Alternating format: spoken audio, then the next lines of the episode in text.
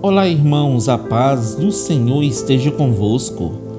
A palavra do Senhor diz assim no livro de Miqueias, capítulo 7, versículo 18: Quem é comparável a ti, ó Deus, que perdoas o pecado e esqueces a transgressão do remanescente da sua herança?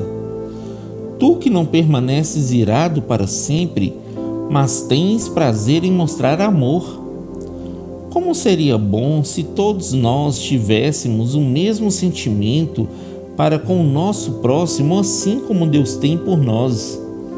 Um sentimento de amor verdadeiro que perdoa e esquece as transgressões.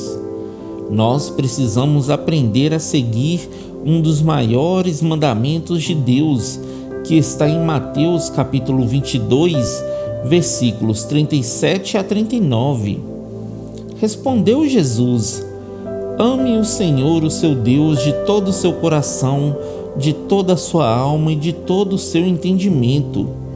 Este é o primeiro e maior mandamento. E o segundo é semelhante a ele: ame o seu próximo como a si mesmo.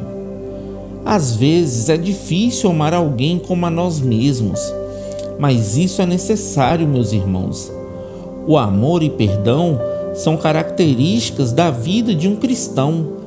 E sem essas características, nós não chegaremos até Deus, pois na Bíblia diz que, na mesma medida que julgamos, seremos julgados também.